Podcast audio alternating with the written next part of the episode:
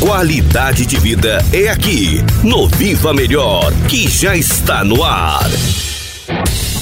Ao praticarmos exercícios que nos identificamos, é mais fácil manter a regularidade. Para quem é sedentário e quer voltar a se exercitar, o ideal é começar com uma intensidade leve e respeitando os limites do corpo. Essa atitude é essencial para evitar lesões e espantar o desânimo.